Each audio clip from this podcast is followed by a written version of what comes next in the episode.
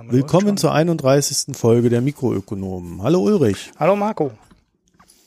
Wir sind ja der einzige Wirtschaftspodcast, der aus einer Laune heraus die ZDF-Zuschauerredaktion anschreibt.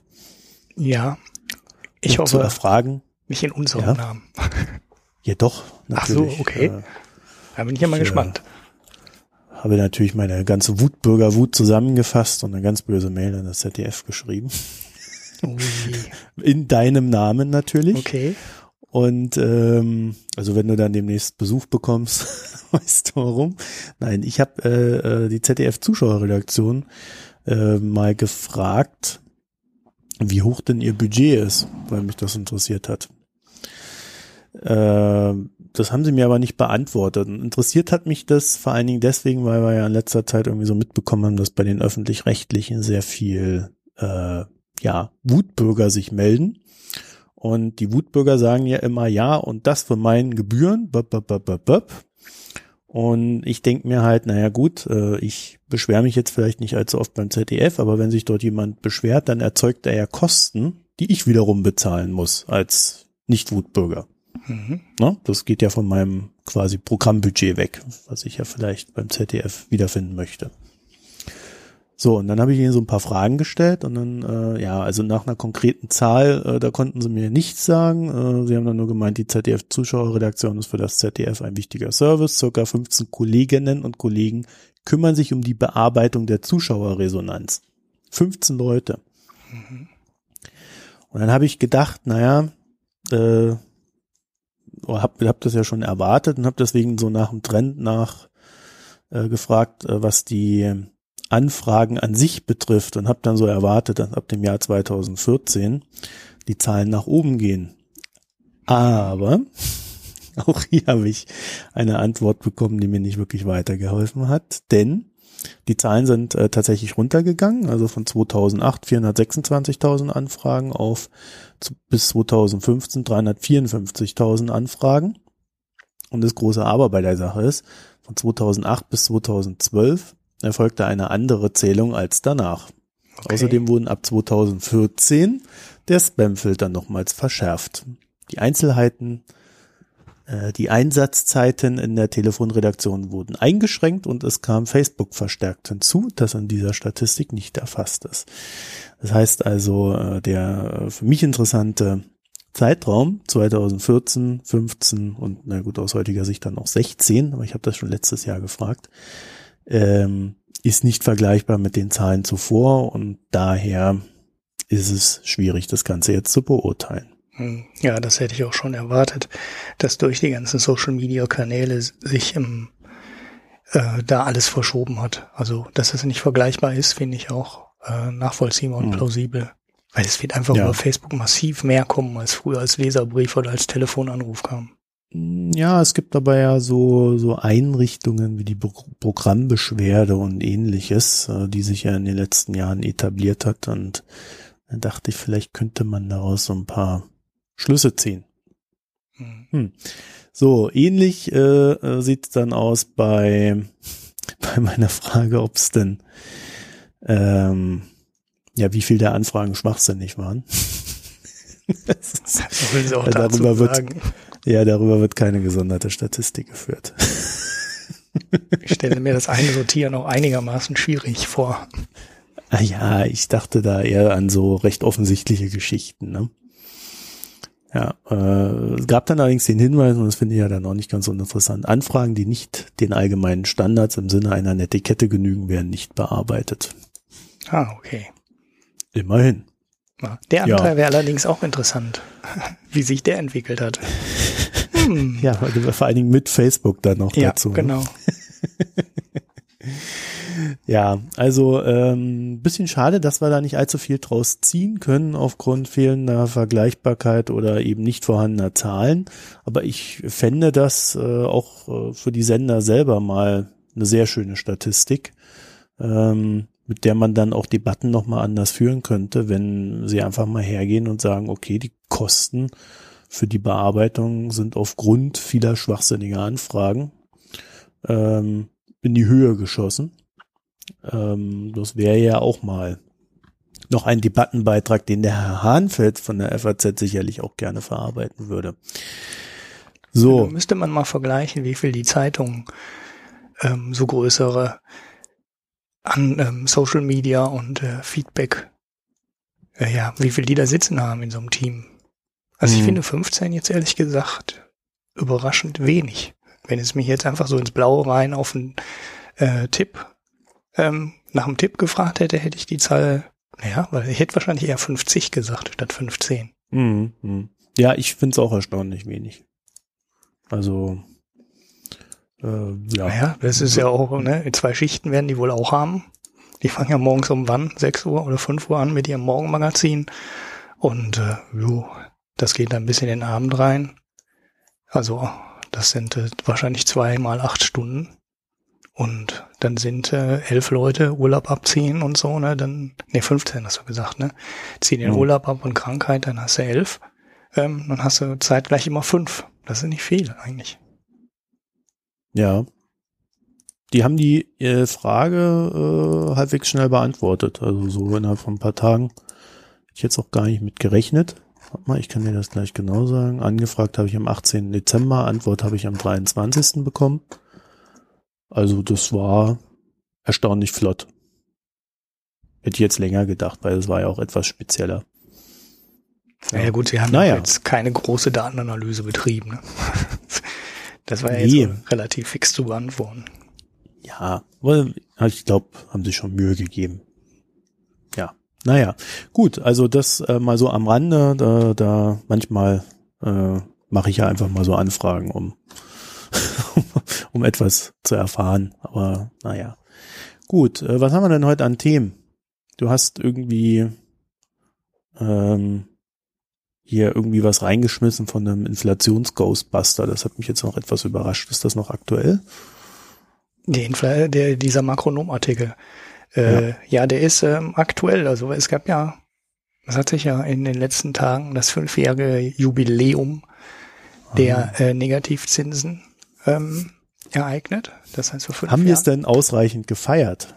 Ähm, ich, ich weiß nicht ganz genau, wer es feiern soll. Also äh, unter unseren Zuhörern wahrscheinlich eher relativ wenige, weil ähm, das heißt ja, man kriegt nur noch magere 0, wenn überhaupt auf seinem. Ja, aber so Sonderausgabe vom Fokus oder so. Ja, nee, die, äh, es haben natürlich alle Medien gefeiert ähm, mit Ja. den üblichen. Äh, die die Welt äh, ist untergegangen, auch wenn ihr es nicht gemerkt habt, äh, Schlagzeilen. Also Hm. ne, der Weltuntergang ist ja dann dummerweise ähm, trotz Negativzinsen ausgeblieben. Ja, und äh, jetzt haben wir dummerweise gleichzeitig noch ein Anziehen der Inflation.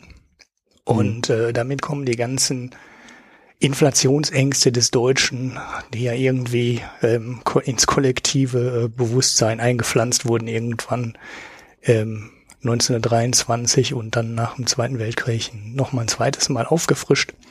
Ähm, und äh, jetzt haben wir ja keine Zinsen und gleichzeitig ähm, eine Inflation, die durchaus wieder messbar ist. Äh, Im Dezember waren es 1,5, 1,1 waren es, ne? 1,1. Ich meine ein- 1-1. Ja. Ja, 1,1, Kernrate 0,9, das heißt zum ersten Mal. Jetzt hat sich halt der langfristige Trend gedreht. Wir haben also ähm, in der Kernrate, das heißt die langfristig entscheidenden Kriterien, ähm, es waren auch Europazahlen, ist übrigens nur kurz ergänzend, keine, ähm, keine Deutschlandinflation. Und ähm, die Energiepreise steigen jetzt wieder im Vergleich zum Vorjahr. Wir haben jetzt halt einen Ölpreis von äh, 45, 50 Dollar und äh, vor einem Jahr hatten wir ja ungefähr die Hälfte. Mitte Januar, da waren wir ja äh, Mhm. unter 30, wenn ich es jetzt richtig im Kopf habe. Und wir sind jetzt bei 55, irgendwie sowas um den Dreh. Das heißt, wir haben ähm, fast eine Verdopplung, Pi mal Daumen, und das merkt man jetzt natürlich auch wieder in der Inflationsrate.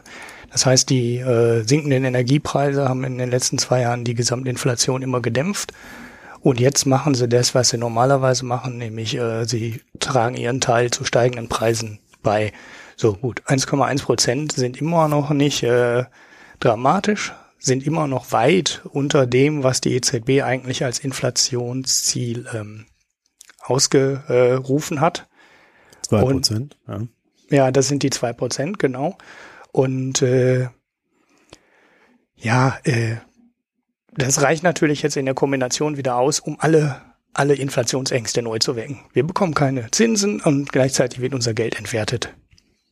Ähm, so, jetzt ist natürlich eine sehr einseitige Betrachtung, weil nicht die, nicht ganz Deutschland besteht aus Sparern, die von Zinseinkünften leben und auch nicht ganz Europa, sondern es soll ja durchaus Leute geben, die äh, arbeiten müssen für ihr Geld.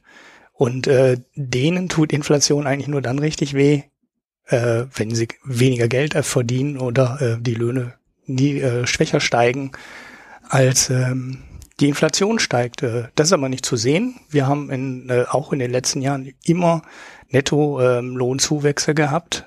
Das heißt, allen Leuten, die von ihrem Arbeitseinkommen leben, äh, ist, für die ist in den letzten Jahren nichts äh, Negatives passiert, obwohl äh, auch in den letzten Jahren ja die Negativzinsen halt extrem, extrem äh, ein extrem großes Problem waren für alle, ähm, wenn man so den Zeitungen glaubte oder zumindest vielen ähm, glauben konnte. Naja, jetzt haben wir halt die Inflation noch dazu und jetzt kommt halt die, jetzt kann man halt beide Sachen wieder in einen Topf rühren und ähm, daraus wieder ganz viele schlimme ähm, Schlagzeilen generieren. Okay. Hm. So, ein Makronom nennt das dann ja. äh, Inflations-Ghostbuster, ne, weil jetzt alle Panik schieben. Hm.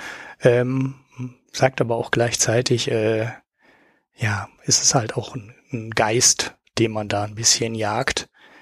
Denn äh, ja, wir werden irgendwann auch wieder steigende Zinsen haben, vor allem wenn die Inflation sich in der Größenordnung stabilisieren sollte, ähm, wovon man ja ausgehen kann. Also sie wird noch ein bisschen mehr steigen, weil der Effekt des steigenden Ölpreises äh, im Januar und ähm, im Februar ähm, noch größer sein wird, wenn er weiterhin auf dem Niveau bleibt, wo er jetzt ist.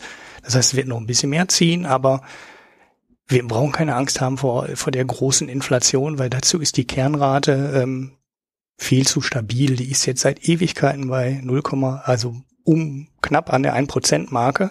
Ich hatte da ganz kurz was zu geschrieben, weil die Kerninflation ist bei 0,9 Prozent in Europa. Und da war sie vor einem Jahr auch. Das heißt, in der Kerninflation hat sich überhaupt nichts getan.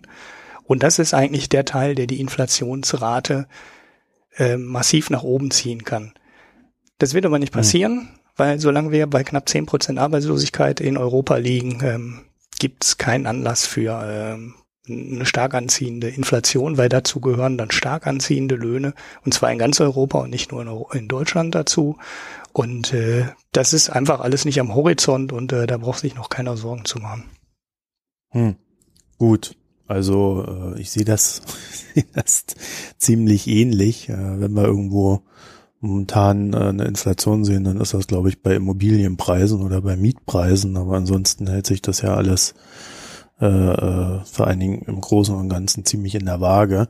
Äh, es gibt ja auch diese schöne Theorie, dass ähm, man einfach die Zinsen erhöhen müsste, um steigende Inflation zu erzeugen. Ähm, da kann man, äh, also das Pferd kann man auch von vielen äh, Seiten aufzäumen. Von daher äh, muss man da, glaube ich, eben ein bisschen vorsichtig sein. Ja, aber ich glaube, mehr brauchen wir dazu auch nicht zu sagen. Wir hatten das Thema ja, glaube ich, letzte Woche auch schon so ein bisschen. Ne? Ja, ja, wir hatten ja diese Negativzinsen und äh, die Betrachtung von Netto- und Bruttozinsen, ne, also nach, ähm, nach Inflation und so, die hatten wir ja auch schon mal vor ein paar Folgen. Und äh, ja, ähm, ist nur ganz interessant, dass man quasi ahnen konnte. Also es gab die Inflationszahl und man wusste, ähm, die FAZ wird einen Artikel zu schreiben. So, das war eins zu eins, das war 100% sicher, die schreiben heute einen Artikel dazu. Und äh, genauso ist es gekommen. Die Inhalte waren auch bekannt. Die Inhalte waren auch bekannt. Du hättest den Artikel vorher schreiben können. Den haben die fertig in der Schublade und sobald die passende Zahl dazu rauskommt, schreiben die den. Ähm, es ist so vorhersehbar und äh, langweilig. Ähm, naja, ähm, aber die Leser wollen es wohl hören und ich finde es relativ unspannend. Ja, ich glaube auch nicht, dass sich jemand Sorgen machen muss. Außer natürlich, man vermutet die Hyperinflation und die ist ja immer ein schönes Schreckgespenst. So, dann haben wir einen, einen, das habe ich jetzt irgendwie heute erst entdeckt, äh, beziehungsweise die HSBC, äh, die nette kleine Bank von nebenan, äh, hat den veröffentlicht. Das ist der Brexometer. Mhm. Der Brexometer, der heißt, wenn der auf Null steht, dann heißt das kein Brexit. Wenn er unter 66 ist, dann ist es so, ja, könnte passieren. Und bei 100 ist quasi, ja, der höchstwahrscheinlich Brexit.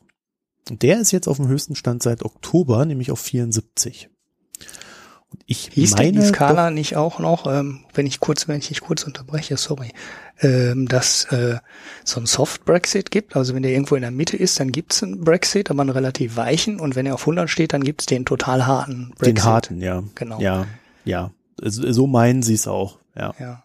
Okay. Wobei ich das mit diesem Soft Brexit und Hard Brexit, das ist äh, für mich irgendwie so ein, so ein ich weiß nicht, äh, äh, wie ich das ausdrücken soll. Das ist, äh, das ist für mich eine Spielerei. Also ähm, ja, die Skala ist also da selber was einzuordnen, ist ja quasi auch unmöglich. Ne? Wie will man das machen?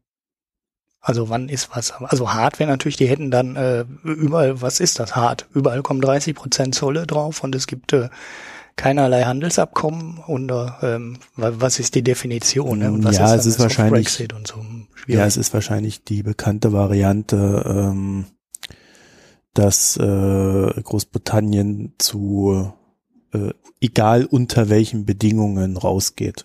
Ja, also dass sie einfach äh, sagen, okay, wir gehen raus und selbst wenn dann, wenn wir schlechte Konditionen bekommen, es müssen da nicht 30 Prozent äh, Zölle sein, sondern einfach nur äh, miese Konditionen.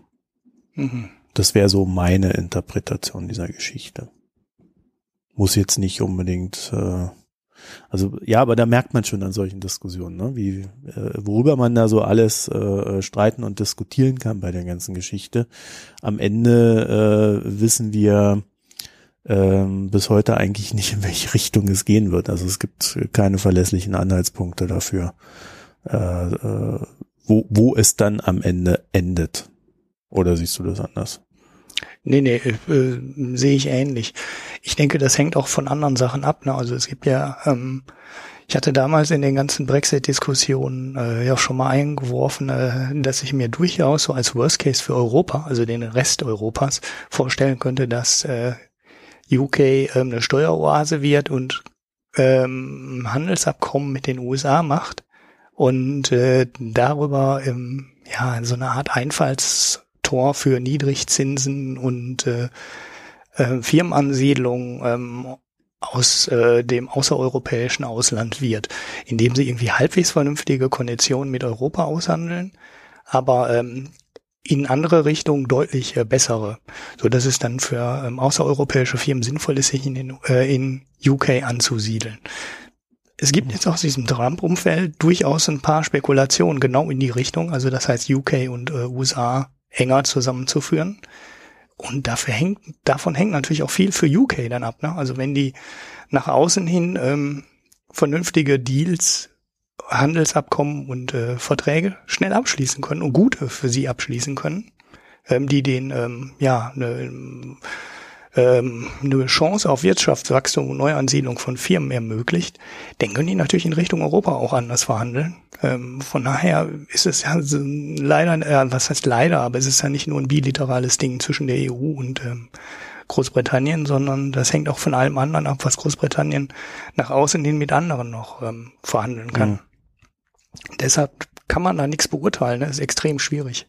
Ja, ich kann jetzt nur noch sagen, also äh, Ende des Monats müsste müsste ja diese Supreme Court Entscheidung, äh, ob das Parlament abstimmen darf und oder muss äh, über den Brexit, äh, die fällt da und ähm, danach wird es dann nochmal eine Folge äh, hier in dem anderen Podcast, den ich letzte Woche angekündigt habe, geben äh, mit dem Alex Clarkson. Äh, da werden wir dann auch nochmal drüber reden. Der hat ja da auch ein recht großen Einblick in die ganze Geschichte.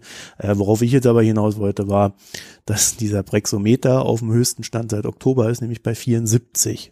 Das heißt, äh, er ist jetzt über den Soft Brexit gesprungen. Äh, du hast einen Grund gerade eben schon genannt. Das ist, äh, dass es Signale aus dem Trump Trump-Lager gibt, dass ähm, man äh, ja, dass man äh, das Ganze irgendwie so ein bisschen weich gestalten kann für UK. Und dann ist natürlich die Frage, wenn äh, die USA sich da sehr stark bewegen. Also Obama hat ja bisher die harte Linie gefahren und gesagt, das wird es nicht geben. Wir machen da keine Sonderspielchen. Ähm, dann könnte natürlich auch plötzlich so eine Art Wettbewerb um UK entstehen. Ja, also zwischen der EU und äh, den USA. China würde ja sicherlich auch noch eine Rolle spielen. Also dass dann plötzlich auf einmal alle sagen, huch ja, wenn die da was machen, dann müssen wir auch was machen. Hm.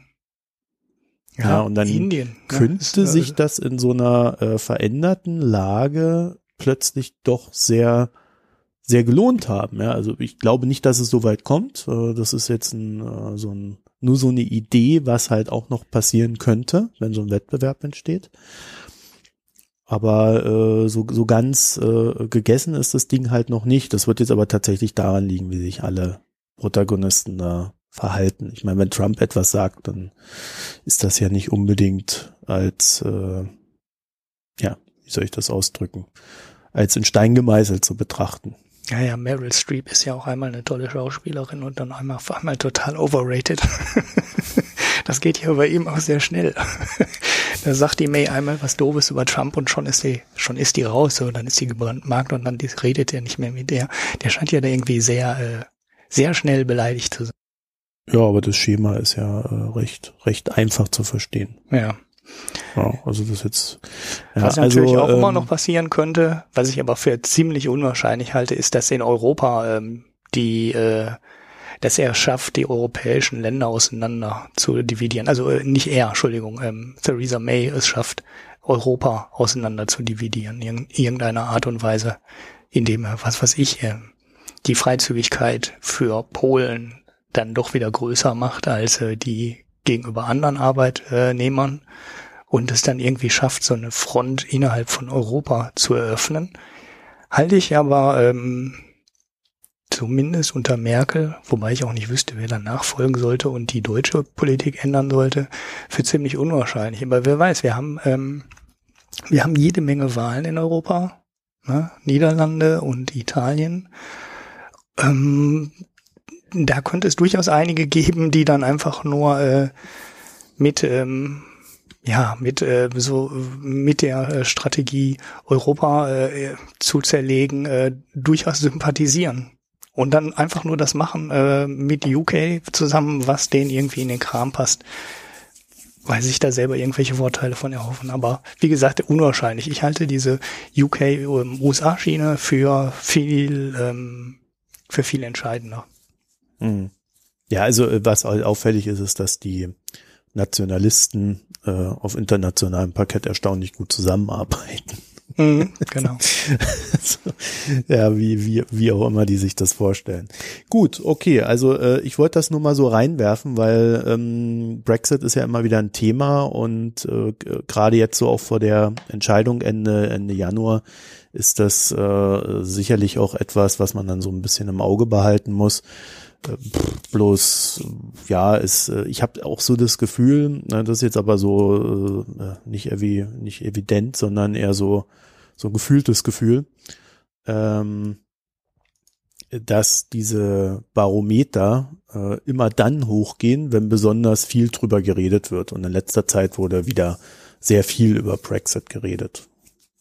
Mhm. Ja, also als ob sich da die Leute dann plötzlich dran erinnern und dann halt so ihr, ihren Senf da reingeben. Gut, aber machen wir mal weiter.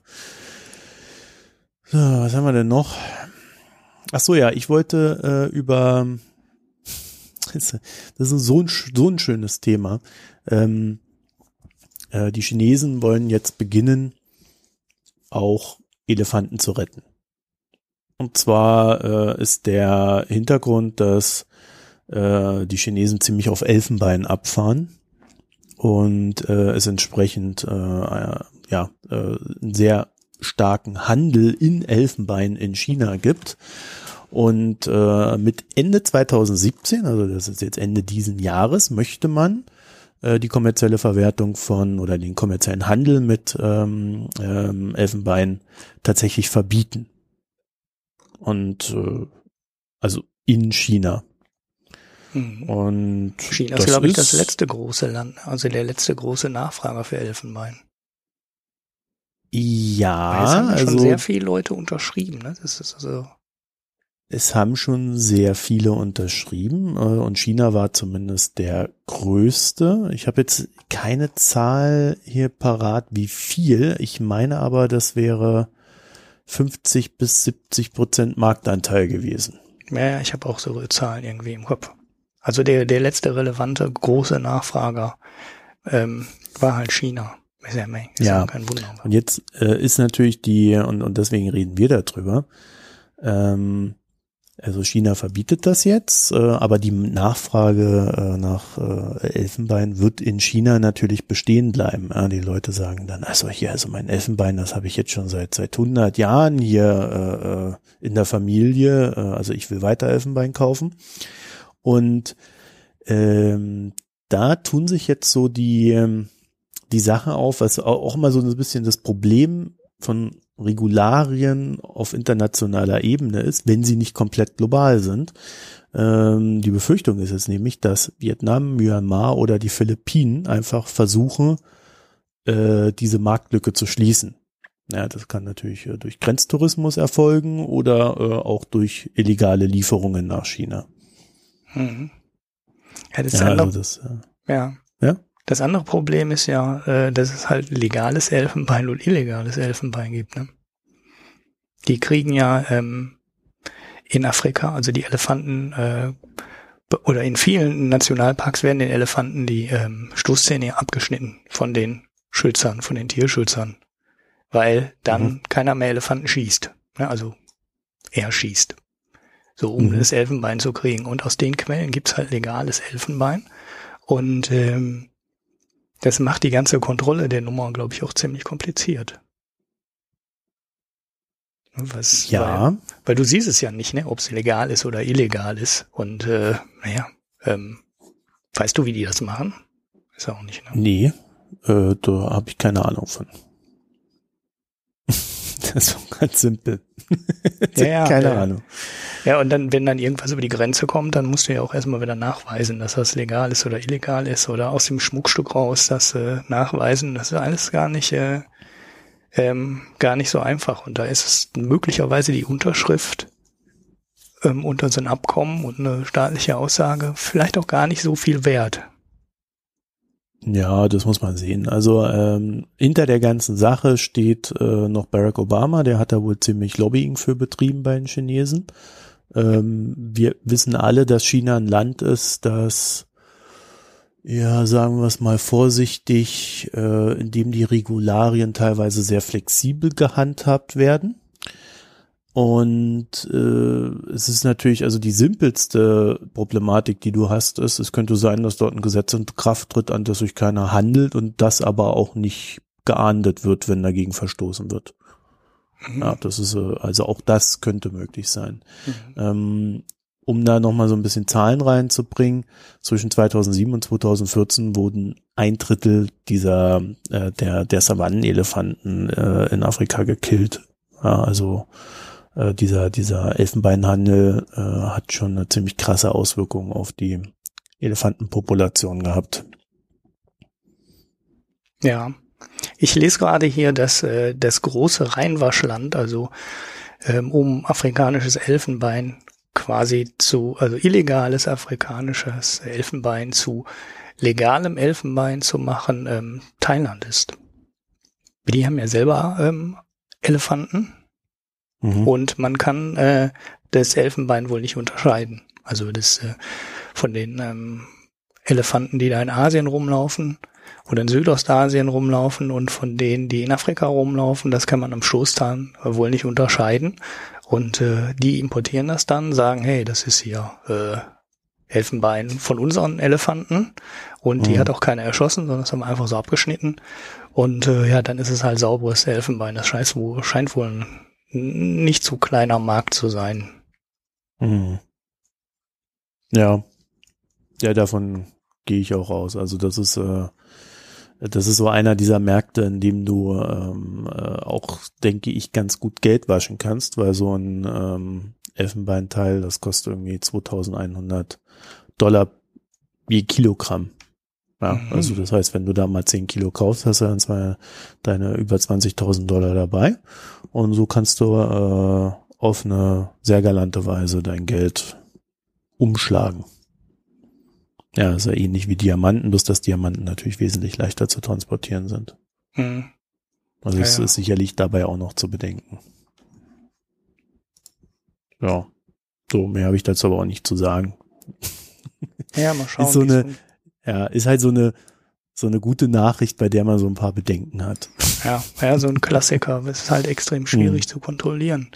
Ähm, man sieht es ja auch an anderen Dingen. Ähm, ich weiß jetzt nicht, wie der Stand in China ist, äh, aber bei Geparden hatte ich äh, letzte Tage auch irgendwo gelesen, dass die ähm, dass der Bestand so weit gesunken ist, dass es, dass es sogar Bedenken gibt, dass die ähm, Art überleben kann. Ähm, Mhm. Da braucht man ja immer eine bestimmte Mindestmenge für und die müssen miteinander äh, ja, äh, sich miteinander kreuzen können, also vermehren können gegenseitig. Also die dürfen halt nicht tausende Kilometer getrennt sein. Und ähm, da ist die Anzahl auch äh, extrem gesunken. Und äh, mich würde es jetzt sehr wundern, ähm, wenn der Verkauf von Gepardenfällen nicht quasi überall schon verboten ist. Ähm, und trotzdem werden die halt noch abgeballert. Und das läuft wahrscheinlich alles über den Schwarzmarkt. Weiß ich jetzt aber noch nicht, habe ich nicht nachgelesen. Aber man sieht halt, äh, wie schwierig das ist, ähm, so Verbote durchzusetzen.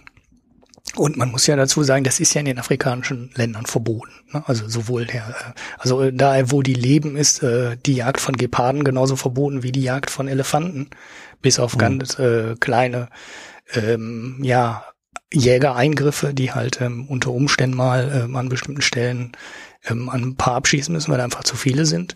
Aber ähm, trotzdem, es passiert und es passiert mehr als genehmigt ist und äh, ja, irgendwo werden die Dinger hin verkauft und äh, ja, große Teile der Welt machen da nicht mehr mit. Das hilft aber trotzdem nur sehr, sehr eingeschränkt. Mhm. Ja. Gut, also, dann tüten wir das Thema auch ein. Und dann habe ich äh, eine, eine sehr lustige Nachricht von dir bekommen. Mhm, jetzt bin ich mal gespannt, was du lustig fandst. Ja, ich, ich wusste nicht, dass wir überhaupt auf die Idee kamen, so einen Scheiß zu machen, aber Graf Brauerei Brewdog, Roulette Ja, ja. für Anleger. Die Überleitung zum Biersegment, ne? Ja, ich habe diesmal, diesmal habe ich sogar ein Bier. Ah, bin gespannt. Aber ja, äh, können wir, können wir, äh, wenn wir heute uns sehr kurz halten wollen, können wir das auch als Überleitung nehmen. Aber äh, habe ich das richtig gelesen, dass dort, dass man dort quasi Aktien zeichnet, dann auf äh, Rot oder Schwarz setzt und sich die Anteile entweder verdoppeln oder alles weg ist? Ja. Ja, äh, im Groben gesagt, äh, so genau so. Genau Er, erklär aus. das mal. Ähm, also die wollen eine Kapital, also Brewdog ist ähm, eine Kraftbrauerei aus, ja, ich weiß gar nicht ganz genau, Nordengland oder Schottland. Ähm, und ähm, die nennen sich, äh, bezeichnen sich selber als äh, Punks unter den Bierbrauern. Ähm, machen ein paar ziemlich abgedrehte Sachen. Unter anderem sind die, ich weiß nicht, ob vom Start ab, aber auf jeden Fall relativ früh auf so Crowdfunding-Geschichten aufgesprungen. Das heißt, die haben gesagt, äh, wir ähm, finanzieren unser Wachstum nicht mehr aus eigener Kraft oder über die Bank, sondern wir sammeln Geld von Anlegern ein. Und äh, darüber sind die inzwischen äh, so weit gewachsen, dass die auch Aktien rausgegeben haben und ähm, nicht nur ganz viele unterschiedliche Biere brauen, deren Rezepte man übrigens im Internet runterladen kann, was auch ganz witzig ist, weil es gibt da wirklich so ein, weiß nicht, ob das 100 Seiten oder irgendwie so dick war das, das habe ich mir vor ein paar Monaten mal runtergeladen und da kann man wirklich jedes einzelne Bier, was die mal gebraut haben, als Rezept runterladen. Und äh, ja, die haben jetzt wohl auch schon Pubs, die ersten. Ähm, man bekommt die Biere, glaube ich, auch inzwischen hier in Deutschland. Und äh, es wird ähm, an einer Expansion in die USA gearbeitet. So, und für diese Expansion in die USA haben sie halt überlegt, wieder Neuaktien aufzulegen. Ähm, Mhm. Es gibt ein ganz lustiges Video dazu. Und ähm, man muss da mindestens zwei Aktien zeichnen, irgendwie für 15 Dollar oder 19 Dollar, irgendwie sowas um den Dreh war das. Und dann kann man ähm, das Geld setzen. Also man bekommt nicht nur die Aktien, ähm, man bekommt mit dieser Zeichnung der Aktien auch bestimmte Vorteile ähm, in, ja, wie soll man das nennen? Das ist dann so ein Brewdog ähm, Club, äh, wo man dann Bier billiger kaufen kann oder was weiß ich, was man da billiger bekommt. Das habe ich mir in den Details nicht angeschaut. Und diese Aktien kann man dann nehmen und äh, wie beim Roulette auf Rot und Schwarz setzen und ähm, dann rollt die Kugel halt und ähm, die, äh, wenn das, äh, äh, wenn die Kugel dann auf Rot fällt und du auf Schwarz gesetzt hast, dann sind deine Aktien halt weg. Und äh, wenn du auf die andere Farbe gesetzt hast, dann ähm, bekommst halt die doppelte Anzahl von Aktien. Die Vorteile, die du in diesem Club dann hast, die sind nicht weg, die bleiben erhalten. Aber ähm, das war so die Idee. Das heißt, der eine hat dann, äh, der eine Teil der Anleger, der auf äh, Schwarz gesetzt hatte, dann doppelt so viele Aktien und der Teil, der auf äh, Rot gesetzt hat, hat dann halt äh, keine Aktien mehr und ist nur noch Mitglied in diesem Club.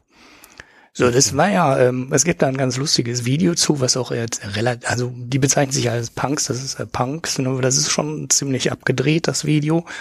Ähm, und ja, kam aber so nicht durch. Also fanden jetzt die Behörden äh, die äh, Finanzregulierung ja jetzt mal nicht so eine ganz pralle Idee und äh, die haben das dann ganz schnell kassiert und äh, neue Informationen gibt's da auch nicht.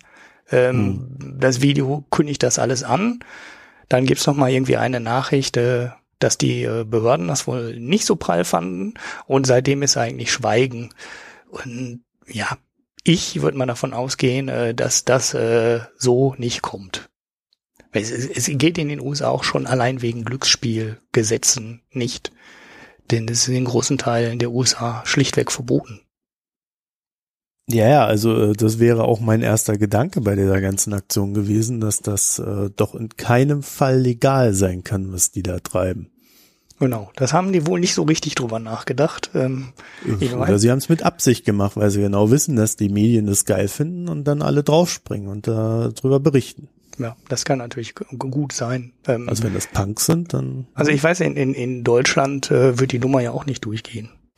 Hier, hier darfst du ja auch kein privates, äh, also es wird halt als Glücksspiel gewertet und das darf nicht jeder. Dafür brauchst du eine Lizenz.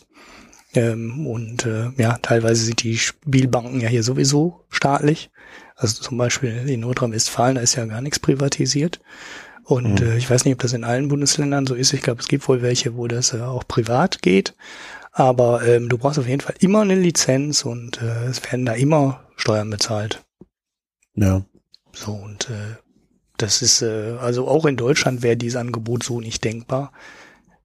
Ich weiß nicht, ob England da ähm, oder Großbritannien da ähm, weniger reguliert ist. Ich würde fast davon ausgehen, äh, bei der Menge an Wettanbietern und äh, ähm, Wettbüros, die in England so sind und vor allem bei der Menge der Leute, die in England auch auf allen möglichen, äh, auf alle möglichen Ereignisse setzen und äh, auch handeln.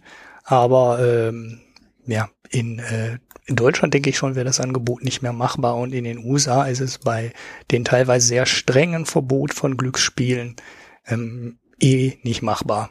So, kann schon gut sein, dass es von vornherein nie dazu gedacht war, das überhaupt umzusetzen, sondern nur ein großer Marketingstand, damit auch alle äh, Amerikaner mitkriegen, dass die jetzt äh, in die USA wollen und eine Crowdfunding-Aktion starten. Äh, ist eigentlich auch die plausibelste Möglichkeit. Was kann man, kann man quasi nicht übersehen. Bin ich auch eigentlich völlig bei dir. Man ja, kann nicht also übersehen, also dass es eigentlich verboten ist. Ja, also ich denke auch, dass da, also wenn du sowas anfängst, hast du ja auch deine entsprechenden Berater, die dir sagen, äh, ja, stopp, das geht so nicht, äh, da musst du ein bisschen aufpassen. Äh, von daher ähm, bin ich mir eigentlich recht sicher, dass das äh, irgendwie eher so als Marketing-Gag gedacht ist, weil wir wissen ja alle, äh, die Medien springen dann drauf, berichten darüber. Äh, es gibt vielleicht sogar ein paar Leute, die sich empören. Und dann hast du am Ende so einen, so einen schönen Mischmasch aus, ja, jeder hat dich mal gehört. Also selbst wir sprechen ja jetzt hier drüber. Und ähm, wenn es die hier in Deutschland gibt, dann denken wir vielleicht nächstes Mal am Regal, haha, die Craft Beer Punks, ach komm, kaufen wir doch da mal ein Fläschchen von. Mhm. Irgendwie so. so. Also ich denke, da brauchen wir, das brauchen wir jetzt nicht allzu ernst nehmen, so von der Absicht her. Ja, wenn wir das jetzt hier, äh, wenn wir irgendwann hier ein Bier äh, von denen mal testen im Biersegment, dann wisst ihr Bescheid, wir sind drauf reingefallen. Zwar nee, von dem Punks Thema, sondern auch, ähm, sondern auch äh, für den Biereinkauf. Nee, von den Punks testen wir nur eins, wenn sie es uns zuschicken. Genau. so sieht's aus. Schon aus Protest gegen diese unverschämte Werbeaktion. Zumindest mein Vorschlag bei der ganzen Sache.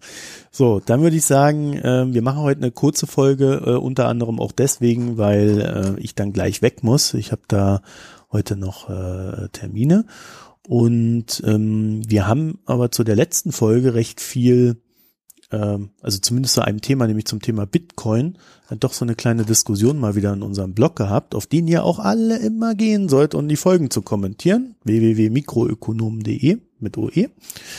Und ähm, da hat sich der ungenannt gemeldet und er hatte irgendwie so ein paar Kritiken an deinen Aussagen zu Bitcoin. Ja, jetzt muss ich hier wieder Abbiete leisten. Ähm, ja, ja. Ne, obwohl, ich habe dich verteidigt. Also äh, Nee, es war, es stimmt ja auch. Die Kritik war ja auch völlig richtig. Äh, hat mich nur im Nachhinein ein bisschen genervt, weil es eigentlich gar nicht der Punkt war, über den ich diskutieren wollte. Und dann über ja, diese Rand, selber schuld. diese Rand, genau, und diese Randbemerkungen äh, dann halt falsch waren. Ähm, also da gab es zwei Kommentare äh, dazu, die in die gleiche Richtung zielten. Ähm, ich hatte bei den Bitcoins, ähm, also bei dem Anstieg der Bitcoins wollte ich eigentlich, der Punkt, den ich machen wollte, war, das ist spekulative Nachfrage. Und ähm, diese spekulative Nachfrage kommt überwiegend aus China. Da gab es eine Grafik, die auch in den Shownotes drin ist. Ne? Ist sie drin? Ja, oder zumindest der Link auf den Artikel, der die Grafik enthält, wo man sieht, dass der Anteil äh, des chinesischen Handels bei Bitcoins äh, deutlich über 90 Prozent liegt. Das heißt, äh, vor, vor zwei, drei Jahren war es halt die Hälfte und ähm, heute äh, wird die Bitcoin, der Bitcoin-Handel vor allem aus China getrieben. Das ist ähm, Europa und die USA, die spielen da kaum noch eine Rolle. Ähm, dazu gab es zwei Anmerkungen. Die erste Anmerkung ähm, war, dass äh, dieser Handel in China ähm, unter Bitcoin, in, also in der Bitcoin-Community zum großen Teil als äh, Fake-Handel ähm, gilt.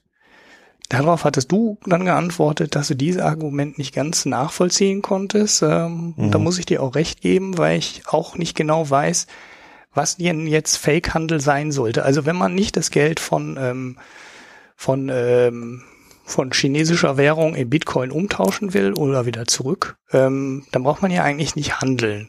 Also die einzige Möglichkeit äh, wäre. Ja, stopp mal, du musst, du musst dazu sagen, also die Aussage ist, äh, dass die chinesischen Börsen äh, verlangen statt einer Handelsgebühr, äh, die sich an der Ordergröße orientiert, verlangen sie äh, eine Auszahlungsgebühr. Also wenn du deine Bitcoins äh, von der Börse wegnimmst, oder von der Börse abgehoben werden äh, in, äh, in irgendeine Währung hinein, welche auch immer man da nimmt.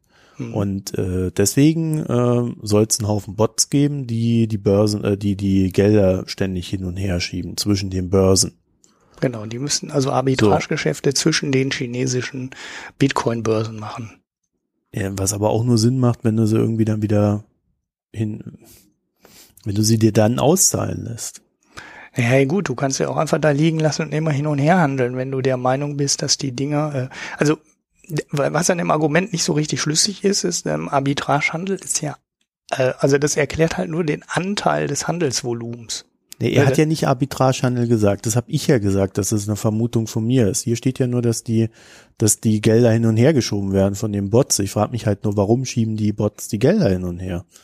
Also es muss ja irgendwie ein äh, Ertrag Naja, um mit bringen. dem Arbitragehandel Geld zu verdienen. So wie es an den Börsen halt auch gemacht wird. Ja, aber wenn du für 999 und äh, verkaufst wieder für 1001. So und dann aber wenn du Bitcoins her. hast, dann realisierst du diesen Ertrag doch nur dann, wenn du sie dir danach auszahlen lässt. Und das kannst du nur einmalig machen. Und da hast du dann die Kosten. Ja, das meine ich ja eben. Das war gerade das, was war das, was ja. ich gerade sagen wollte. Ähm, das erklärt nicht den Kursanstieg, sondern das erklärt den Anteil des chinesischen Volumens. Ne? Weil das Handelsvolumen hast du dann ja hoch an den Börsen. Du kaufst und verkaufst da dauernd von, von einem Konto in das andere. Und wenn die das als Bitcoin-Transaktion zählen, ähm, dann hast du halt ein hohes Handelsvolumen. Du hast keinen Umtausch in die Währung am Ende, aber du hast in den Börsen Handelsvolumen. So, das erklärt nicht den Kursanstieg, überhaupt nicht, weil für, für, für den Kursanstieg ist Arbitrage ja ähm, neutral. So, aber es erklärt den Anteil der Umsätze, die dann in China passieren. Und möglicherweise überzeichnet die Grafik da ähm, deutlich.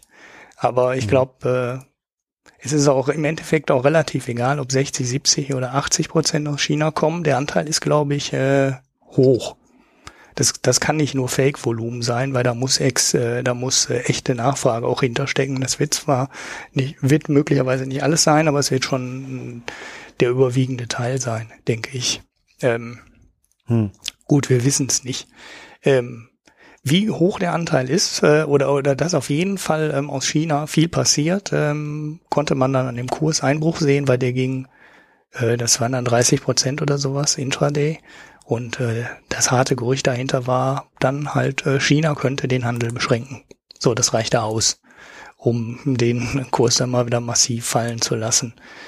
Ähm, ja, so, bei dem Punkt äh, sind wir im Endeffekt nicht, äh, also wir haben dann auf unsere Kommentare auch keinen weiteren Kommentar mehr bekommen. Äh, ich weiß jetzt nicht, ob wir da noch zu einer endgültigen Erkenntnis gekommen wären. Ja, also ähm, wenn jemand da eine Lösung hat, äh, die würde mich schon stark interessieren. Also bitte einfach mal äh, auf, äh, in die Kommentare reinsetzen, weil äh, das ist ja schon ein interessantes Thema. Mhm. Ja, und der zweite Punkt, ähm, also die zweite Nebenanmerkung war, dass ich dann äh, mehr gesagt habe als äh, den kurzen Satz, äh, es gibt gewisse Regelmechanismen im äh, Bitcoins, äh, die so spekulative Exzesse vermeiden sollten. Und äh, selbst wenn ich es bei, nur bei dem Satz gelassen hätte, wäre schon falsch gewesen. Alles, was ich danach erzählt habe, war dann noch falscher. ähm, ähm, diese Regelmechanismen gibt's zwar alle, ähm, aber diese Regelmechanismen beziehen sich eigentlich an keiner Stelle auf den Preis. Ähm, da habe ich ja so Quatsch erzählt. Die ganzen Regelmechanismen beziehen sich im Endeffekt nur auf die Rechenleistung. Das heißt, alles, was in dem äh, Algorithmus ähm, angepasst wird und was da ähm, fortlaufend auch angepasst wird, dient daran, äh, dafür die Anzahl der erzeugten Bitcoins pro oder der Anzahl, die Anzahl der erzeugten Blöcke, genauer gesagt, die dann wieder Bitcoins enthalten, im Moment 12,5 pro Block, ähm, konstant zu halten.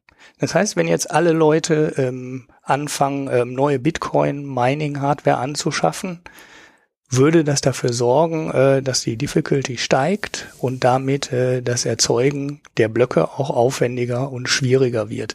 Das heißt, der Preis spielt an der Stelle nur eine sehr ähm, eingeschränkte ähm, Rolle was, äh, oder spielt, ja, der spielt natürlich eine gewisse Rolle, weil er könnte die Anzahl, äh, die Menge der ähm, Bitcoin-Hardware oder die Rechenleistung, die dafür notwendig ist, erhöhen.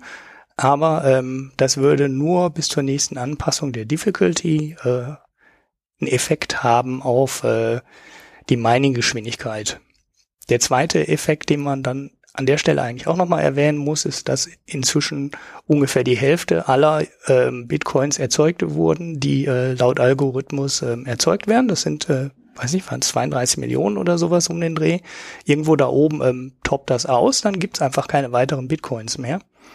Und ähm, die Hälfte davon ist schon ungefähr erzeugt. Das heißt, die Menge der Bitcoins, die jetzt neu dazukommen, ist ähm, sowieso relativ überschaubar ähm, im Gegensatz zu ähm, Prozessen, wie sie vielleicht vor drei oder vier Jahren ähm, mal, äh, ja, da ging es halt noch sehr schnell. Und äh, da gab es auch von der Angebotsseite her durchaus noch ähm, Effekte, die den Preis ähm, in, in bestimmten oder, oder in kleinen äh, Auswirkungen ähm, ja beeinflusst haben. Nur heute passiert das überhaupt nicht mehr, weil einfach äh, die Menge der Bitcoins, die jetzt noch dazukommen, sehr überschaubar ist. Das heißt, so einen spekulativen äh, Geldzufluss, wie die Bitcoins den erlebt haben in den letzten Monaten, wird über die Nachfrageseite nie ausgeglichen werden. So. Mhm. Das passiert nicht mehr. Das ist ja sowieso eins, eins der möglichen grundlegenden Probleme bei den Bitcoins, dass, äh, das halt, was die Dinge halt nicht dauernd neu erzeugt werden. Mhm. Ne? Die, die toppen halt irgendwann aus und dann gibt's diese 32 oder 31 Millionen Bitcoins und dann gibt's keine neuen mehr. Und dann hat man halt eine Währung, die äh, ähm, deflationär ist. Wir haben steigende Wirtschaftsleistung ähm, und äh, ja keine steigende Anzahl von Währungen. Das heißt, äh, wir haben wir haben nicht das, was wir bei einer normalen Währung haben, dass jemand Geld drucken kann. Dann ist es hm. irgendwann fix und dann wird das Geld immer mehr, und dann muss das Geld quasi immer mehr wert werden. Und das ist äh, eigentlich eine Sache, die unschön ist, weil dann könnte man Geld aufbewahren darin und das ist sinnvoller als Geld ausgeben. Und dann ist es halt kein Zahlungsmittel mehr. Das ist aber eher so eine langf die ganz langfristige Geschichte, die jetzt mit dem Anstieg von 250 oder 300 Dollar auf 1000 und irgendwas und das neue ähm, fast oder ganz Allzeithoch äh, nichts zu tun hat. Hm. Okay, so ich habe dann auch noch mal äh, etwas, äh, äh, also ich habe ja auch einen Kommentar abbekommen, der bezog sich darauf, dass äh, oder ein Einwand, äh, der bezog sich darauf, dass bei Bitcoins durchaus die Möglichkeit ist, dass Händler zu einem sicheren Umrechnungskurs äh, ihre Preise setzen können. Also da gibt's wohl einfach so eine ähm, so sowas wie BitPay oder so und dann kann der Kunde in Bitcoins bezahlen und der Händler, Händler bekommt immer genau seinen Gegenwert. Das ist ähm, das war mir tatsächlich auch bekannt, dass das äh, dass das möglich ist. Äh, es ist wohl auch billiger als das, äh, als diese Bankgeschichten, ne, wo du ja teilweise äh, recht hohe Gebühren zahlst, gerade wenn es um Kreditkarten geht. Aber äh, das ändert natürlich nichts an der Seite des Kunden. Also als Kunde habe ich halt mein Geld in Bitcoin und äh, bin diversen Schwankungen ausgesetzt. Das könnte man natürlich dadurch beheben, äh, dass man dann ein System aufbaut, in dem der Kunde quasi über die Börse, an der er angeschlossen ist, quasi live sein äh, äh, Eurogeld in Bitcoin umtauscht und dann vielleicht noch von den verminderten Gebühren beim Händler profitiert, so dass sich der Aufwand wiederum von ihm lohnt, für ihn lohnt. Aber das mhm. wäre mir jetzt nicht bekannt, dass es das gibt.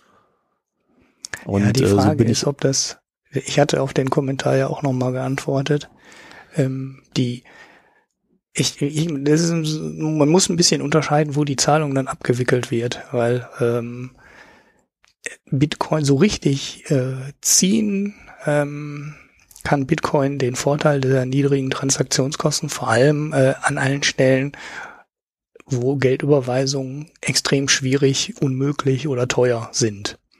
Eine Kreditkartenzahlung ist aber zumindest in Europa ich will jetzt nicht übertreiben, aber eigentlich ähm, fast, äh, was, was die Gebühren angeht, schon sehr günstig. Die EU hat da massive Obergrenzen eingezogen und die sind sehr niedrig. Einer der Gründe übrigens, warum Apple Pay in Europa nicht abhebt, weil hier einfach kein Geld zu verdienen ist. Äh, wenn Apple noch einen Prozentsatz abhaben will von der Zahlung wie in den USA. Und äh, da ist äh, es braucht ja auch Rechenleistung innerhalb des Bitcoin-Netzwerkes und es ist gar nicht so einfach, das nochmal viel, viel günstiger zu machen. Die zweite Sache, die bei Bitcoins schön ist, ist, du kannst Geld halt auch äh, sofort überweisen und du siehst, dass es da ist. So ist auch schön. Also sofort, sofort geht's auch nicht. Aber auch da gibt's in Europa demnächst so eine Instant Payment Richtlinie. Und dann werden Geldüberweisungen nicht mehr zwei Tage brauchen innerhalb von Europa, sondern es wird noch viel, viel schneller gehen. Ähm, und Instant ist dann halt auch äh, im Sinne von Instant gemeint. Das heißt, irgendwann werden die ähm, Geldüberweisungssysteme hier in Europa so weit sein, dass du sagst, ich will bezahlen und auf der anderen Seite sofort signalisiert wird, der hat bezahlt. Damit kannst du die ganze, ähm, ähm, ja, dann werden die Kreditkartengesellschaft damit ein Problem haben, weil die äh, Zahlungsgarantie der Kreditkarte ähm, wird überflüssig. Der zweite Fall, ähm, ist halt äh, Bitcoin. Also der, der Punkt der sofortigen Zahlung zieht dann für Bitcoins auch nicht mehr. Ähm, weltweit sieht's anders aus, weil es gibt genügend Gebiete, wo Bitcoins eine echte Alternative sind, weil es die Banken nicht gibt oder weil die Gebühren extrem hoch sind oder oder oder. Aber ähm, innerhalb von Europas zum Beispiel kannst du von den ähm, Bitcoin-Vorteilen ähm, so wahnsinnig viel dann auch nicht mehr ziehen. Hm. Ne? Also, also die, die EZB ist gerade tatsächlich dabei, diese Regularien für, für Instant Payment äh, auszuarbeiten. Das habe ich letztens so am Rande mal gelesen. Also das ist gerade in der Mache. Ich denke mal, ich glaube irgendwas mit 2020 oder 21 habe ich da so als Zielrange vernommen. Ja, ja, die also ITler beschäftigen sich damit. Ne? Für die IT ja. ist das heute schon ein Thema, weil das sind halt Sachen, die nicht innerhalb von äh, zwei Monaten umgesetzt sind. Genau, die musst du gut vorbereiten und äh, das ist natürlich äh, so eine gewisse, da, dahinter steckt am Ende so ein, durchaus so eine gewisse Schwierigkeit, äh, dann ähm, das, das vorzubereiten. Deswegen müssen die ja da auch ran. Aber gut, ähm, äh, ja, also ich ich glaube auch, dass äh, die Entwicklung in dem Bereich, über den wir da reden, die ist gerade so vielfältig und so ja rasant auch teilweise, äh, dass wir da in den, in den nächsten fünf bis zehn Jahren nochmal ganz andere Sachen sehen werden, als das, was wir äh, hier gerade besprechen. Und momentan sehe ich äh, generell bei den virtuellen Währungen echt so ein Problem der Legitimation. Ne? Ich hatte das ja letztes Mal schon ausgeführt. Und ähm, da konnte mich jetzt der Einwand von ungenannt bisher noch nicht so ganz überzeugen, dass äh, ähm, dass diese Legitimation äh, zumindest auf, auf einer sehr großen Basis, äh, dass die geschaffen werden kann. Was ich halt durchaus glaube, ist, dass du die Währungen wie Bitcoin und es gibt ja auch noch andere und äh, das weiß man dann auch nicht, welche sich da durchsetzen werden, aber ich kann mir schon vorstellen, dass ähm, die als Alternativwährungen, außer sie werden halt verboten, das ist immer so das, das äh, Damoklesschwert, was über denen drüber hängt, kann ich mir schon vorstellen, dass das ähm, als Alternativwährung vielleicht so ein bisschen auch als Sicherheit, weil sie ja als globale Alternativwährungen und dann auch agieren können, dass das durchaus eine gewisse Relevanz erzeugt. Ja, gut, aber ich würde es dann auch äh, dabei belassen wollen für heute bei dem Thema, weil äh, ich glaube, wir müssen da auch mal vielleicht irgendjemanden finden, der sich da richtig gut auskennt mit dem Bitcoins. Vielleicht kennt ihr ja jemanden, könnt uns das vorschlagen. Weil ich bin da nicht so drin, wie ihr wisst, und Ulrich. Halb. Du willst jetzt nicht Bitcoin-Experte werden, oder? Nee, nee. Ähm, ja, das ist sowieso der Monster-Hype, weil letztes Jahr war dann irgendwann das Thema oder vor anderthalb Jahren war ja dann das große Thema. Ja, Bitcoins sind ja, sind ja irgendwie ganz cool, aber die richtig coole Technologie dahinter ist die Blockchain. So, und dann war die Blockchain der totale Hype. Und mhm. ähm, naja, gut, im Endeffekt ist die Blockchain ähm, eine verteilte, kryptografisch abgesicherte Datenbank. Und an allen Stellen, ähm, wo ich äh, den verteilten Teil nicht brauche, sprich äh, mehrere Leute greifen da gleichzeitig drauf zu und es muss sicher sein, dass immer nur einer den Eintrag erzeugen kann und wenn der erzeugt ist, ist der so abgesichert, äh, dass man da nichts dran manipulieren kann. Ähm, wenn nicht alle dieser Vorteile ziehen, ist eigentlich die Blockchain auch keine sinnvolle Lösung. Ähm, trotzdem gab es jede Menge Leute, die versucht haben, das in allen möglichen Bereichen äh, zu etablieren, wo es aber gar keinen Sinn macht. Ähm, wo es Sinn macht, ist zum Beispiel bei Wertpapierabhandlung, äh, Abwicklung. Ne? Also wenn du sicherstellen musst, äh, dass eine Aktie von A nach B verkauft wurde. Das macht ja hier in Deutschland äh, die Tochter der deutschen Börse, Clearstream. Also sie macht es, glaube ich, nicht nur in Deutschland, sondern äh, in einigen Ländern. Und äh, die setteln das dann. Also wenn du kaufst und äh, verkaufst, dann wandern die Aktien halt von A nach B von irgendjemandem und irgendjemand muss das halt sicherstellen, wer gerade welche Aktie hat. Mhm. So, das macht Clearstream, ist eine super Anwendung für Blockchain. Und äh, in den USA hat jetzt gerade auch irgendeiner von diesen Abwicklern genau in diesem Bereich ähm, gesagt, er wird es demnächst über Blockchain, über eine Blockchain-Technologie setteln. So, dafür ist es eine super Anwendung. Aber ähm, es gab da einige andere Anwendungen, wo du dich gefragt hast, wieso machen die das mit einer Blockchain? Wieso setzen die nicht einfach eine Datenbank in der Mitte, protokollieren, protokollieren den Kram vernünftig und äh, das reicht doch auch, da braucht man keine äh, Blockchain für. Trotzdem, ähm, vor irgendwie, vor ein paar Monaten oder vor einem Jahr, konntest du halt, glaube ich, für jeden Mist äh, mit dem äh, Buzzword Blockchain einen Haufen Geld bekommen, um dein Startup zu gründen.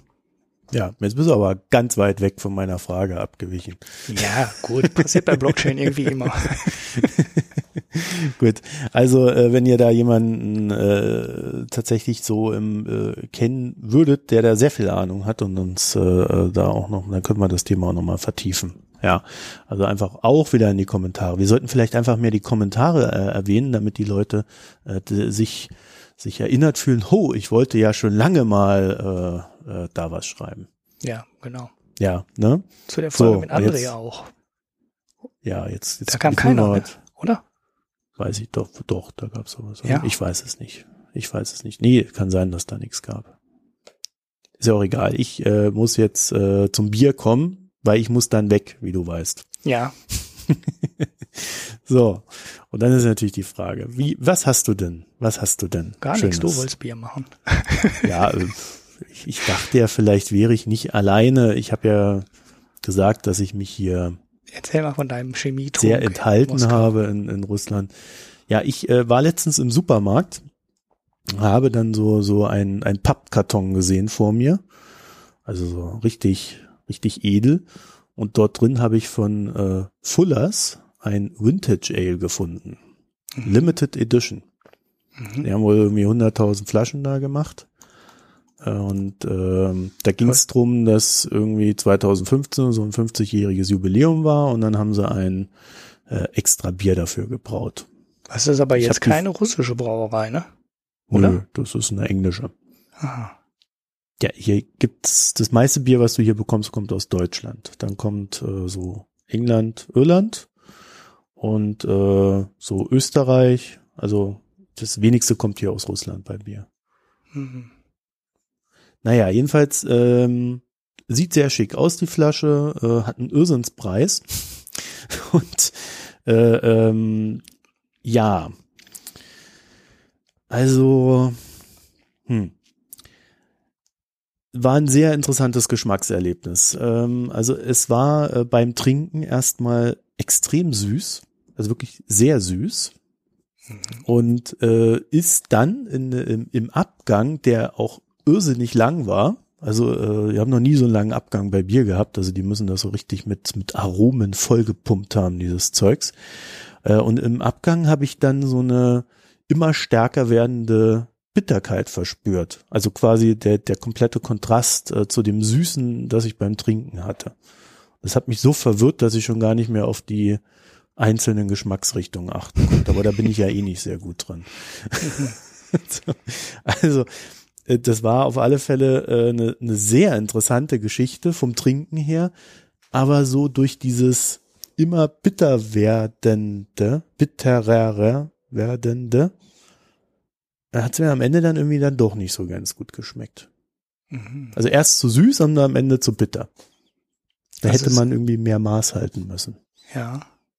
Ist das ein, so, ein, so ein rotes Bier? War das rot? Ja, das war ein rotes. 8,5 Prozent. Oh, das steht hier ähm, nicht. Hier steht ja, was von Sherry und Cognac. Wenig Geschmack. Mhm. Deep Amber. Na, das habe ich jetzt nicht rausgeschmeckt. Also da. Und es ist ausverkauft. Online. Ja, ja ich habe auch hier die letzte Flasche bekommen. Ah, jetzt habe ich gedacht, kannst wahrscheinlich du hier einkaufen und teuer bei eBay. das, war, das war wahrscheinlich die allerletzte Flasche auf der Welt. Oh, tragisch. Jetzt ist sie weg. Ich habe sie getrunken. Ja. Nee, äh, kommt irgendwie äh, hier neben der Themse gebraut. Ähm, ist ganz nett, so als kleines Event, aber ich würde es echt nicht nochmal kaufen. Auch nicht für fünf Euro oder auch nicht für drei Euro. Mhm. Weil es mir einfach dann am Ende dann doch nicht geschmeckt hat. Weil ich so ein bisschen schade finde, ne? Hätten sie da so ein bisschen, ja, mehr Maß gehalten, wäre das wirklich, wäre es, glaube ich, wirklich recht gut geworden. Mhm. Ja, bei den Craft-Bier-Brauern, da sind, äh, glaube ich, eine ganze Menge Leute dabei, die meinen, ähm, ein Bier muss unbedingt äh, Bitterkeit haben am Ende. Und das passt zwar bei ähm, vielen Bieren durchaus gut, also wenn man das mag, ne? Ja. Aber ähm, es gibt meiner Meinung nach auch so Biere, also so wie du das jetzt beschrieben hättest, hätte mir das so, glaube ich, auch gut geschmeckt. Ähm, wenn da nicht die Bitterkeit wäre. Ich bin, das ist wahrscheinlich relativ ähnlich.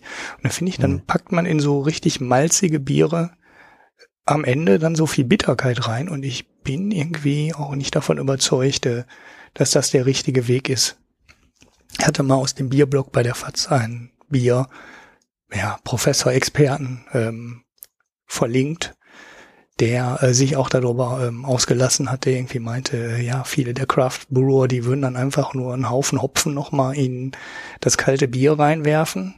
Ähm, und ja, dann hat man halt ein bitteres Bier und das schmeckt halt auch anders als das, was man im Geschäft kaufen kann, aber das heißt noch lange nicht, dass das ein gutes Bier ist. Vor allem ähm, sorgt man dann dafür, dass es halt ein teures Bier wird, weil äh, kalt gehopft braucht man halt viel mehr Hopfen, als ähm, wenn man es in die warme Maische reinwirft. Und äh, mhm. tja. Ja, ich habe nichts ja. Neues. So sieht's aus. Neues.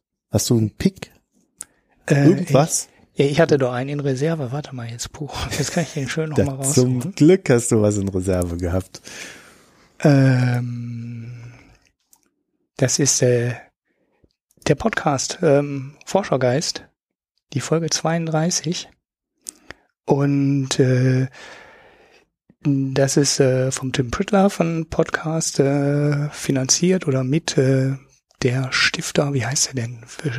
Stifterverband Wissenschaft. Ähm, in, äh, an den du dich wenden kannst, wenn du irgendwann mal mit dem äh, Verkauf deines Bieres auf Ebay ein großes Vermögen gemacht hast, eine Stiftung einzahlen äh, willst, die dann irgendwie Forschung oder Lehre an Universitäten ähm, unterstützen soll. So, und dann kannst du in den Verband reingehen und dich von denen unterstützen lassen. Und ähm, die stellen in äh, relativ loser Folge Wissenschaft, äh, interessante Projekte vor, was Wissenschaftshistorie angeht, neue Arten, Wissenschaft zu lehren und zu lernen. Da gab es mal eine Folge, wo die ähm, eine privat gegründete Universität vorgestellt haben, die unter anderem Ökonomie anders denkt, ähm, also nicht den klassischen äh, Lehrweg macht, äh, den man so an den Unis macht, sondern andere Sachen macht. Aber die Folge hier, ähm, da geht's auch um Ökonomie, ähm, Studium das war äh, Seetouristik. Die sind im Bremerhaven angesiedelt, aber das ist eigentlich nur so ein, so ein äh, Label, was äh, relativ unwichtig ist. Das Interessante ist, äh, der Professor, der das da unterrichtet, äh, der der Dekan ist oder was weiß ich, was der genau ist, für den Bereich äh, BWL auf jeden Fall verantwortlich ist. Und äh, der hatte versucht, die ähm, Studierenden in Realweltprojekte reinzuziehen. Und da meinte er Realwelt halt wirklich als Realwelt. Und äh, der finan ähm, macht zusammen ähm, mit den Studenten eine Obdachlosenzeitung, die es bis dahin in Bremen und Bremerhaven nicht gab und die dann in Zusammenarbeit mit der Wissenschaft, also mit der Universität, ähm, gegründet wurde. Und da erzählt er ein bisschen über die Erfahrungen ähm, der Studenten, ja, ähm, wie die Studenten untereinander ähm, miteinander gearbeitet haben, also der Designbereich mit dem äh, Ökonomiebereich und ähm, ja, dann auch ähm, die Zusammenarbeit äh, mit den äh, Verkäufern dann auf der Straße und welche Sachen davon funktioniert haben und welche Sachen nicht funktioniert haben. Und da sind echt ein paar ganz nette Anekdoten ähm, in dem Gespräch dabei äh, auf die man so auch gar nicht gekommen wäre, weil sie so nach dem Motto, wir haben mal eine gute Idee und dann versucht man diese gute Idee umzusetzen und die scheitert grandios, wenn man einfach nicht an die Menschen gedacht haben, äh, gedacht hat, die die Zeitung verkaufen sollte. So, mhm. ja. Kann ich empfehlen, sind irgendwie anderthalb Stunden. Die Folgen sind immer so anderthalb bis zwei Stunden lang vom Forschergeist. Und das ist eine ganz interessante Geschichte. Der erzählt übrigens am Ende auch, äh, dass er Bildungsgutscheine für eine gute Idee hält. Ähm, man müsste ihn vielleicht sogar mal dazuhören, weil ich äh, habe eigentlich eher das Gefühl, dass Bildungsgutscheine eine total schlechte Idee sind. Aber das wäre auch mal so ein Thema für einen Podcast, ne? Ja, vielleicht äh, möchte ich Das ist ja, ja so eine. Trumpsche Idee auch, ne? Die hat der, der hat ja diese ähm, De Vos oder De Vos oder wie die auch immer ausgesprochen wird, da als äh, Bildungsministerin geholt und die ist auch eine große Verfechterin von Bildungsgutscheinen, wo halt jeder für sein Kind einen Bildungsgutschein bekommt und den dann halt an der Schule einlösen kann, aber die Schule frei auslö- ähm, aussuchen kann und äh, die Schule bekommt dann halt für jeden Bildungsgutschein, der eingelöst wird, halt eine Menge Geld vom Staat, eine definierte. So fertig. Ja. Und damit will sie Wettbewerb ins Schulsystem bekommen. Und äh, ja, ich glaube halt eher, dass es äh, die Gesellschaftsschichten weiter trennt, als äh, für mehr Wettbewerb zu sorgen. Hm. Ja. Gut, das müssen wir ein anders mal besprechen. Ich glaube, das hatten wir sogar schon mal. Hast du schon mal in der Trump-Folge, hast du schon mal erklärt. Ja. Ja, das wird aber jetzt wieder interessant, ne, mit Trump und der Politikerin, die es dann wirklich wohl machen will. Ja, ich muss jetzt dann trotzdem demnächst gehen. Genau. Alles klar. Deswegen muss ich auf die Tube drücken. Na, ich habe auch noch einen Pick. Ich will ja, will ja hier nicht äh, durch Abwesenheit glänzen. Ähm, und zwar, wir reden ja gerade so viel über Fake News und Propaganda und, und diesen ganzen Kram. Und äh, wer sich da mal so ein bisschen Basiswissen ran schaffen möchte und ähm, beim Ranschaffen dieses Basiswissens vielleicht ganz erstaunt feststellen möchte, wie viel von dem, was wir heute diskutieren, äh, wir schon 1922 wussten. Mhm. Dem, äh, dem empfehle ich äh, von Walter Lippmann äh, das Buch Public Opinion oder auch öffentliche Meinung auf Deutsch, also es gibt es auch auf Deutsch.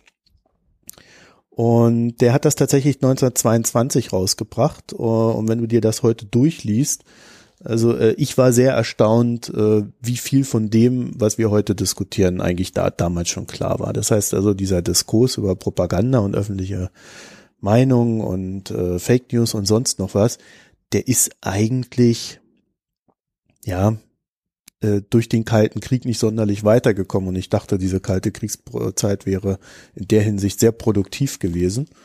Aber ja, irgendwie tritt man da so ein bisschen auf der Stelle. Ist zumindest mein Eindruck. Am Anfang muss man da so ein bisschen ja über den Anfang des Buches hinweg. Also mir ging es zumindest so. So die ersten 10, 15 Prozent. Ich habe es keine gelesen, deswegen äh, kann ich jetzt nicht in Seitenzahlen ausdrücken. Ähm, die waren so ein bisschen, ja, mir zu sehr bekannt, aber dann, äh, dann begann das Staunen. Ja, das wäre mein Pick. Da könnt ihr mal reingucken. Und äh, ich würde dann sagen, schönen Abend noch, schönen Tag noch, wann auch immer ihr uns hört. Und vergesst nicht, ähm, uns äh, äh, hier in diesen iTunes-Geschichten äh, äh, loben zu erwähnen oder auch zu kritisieren. Äh, das haben wir letztes Mal schon wieder vergessen zu erwähnen. Ne? Du auch. Ja, genau. Überall das Herzen, wo ihr Herzen Gleiche. seht, in der Nähe unserer ja. Posts, in der Nähe äh, unseres Podcasts, äh, egal wo, Soundcloud, ähm, Overcast. Wir nehmen alles, was Immer was draufklicken, gibt. einfach blind draufklicken. Im schlimmsten Falle nicht mal hören, einfach nur draufklicken. Und, und zur Not gibt's auch noch diese Hass-Buttons, aber ihr seid ja nette Menschen. Ja. Ja, okay. ansonsten, äh, wenn ihr uns unterstützen wollt, äh, das findet ihr auch in den Shownotes und äh, auf unserer Internetseite. Und ich bin da weg. Tschüss. Ciao.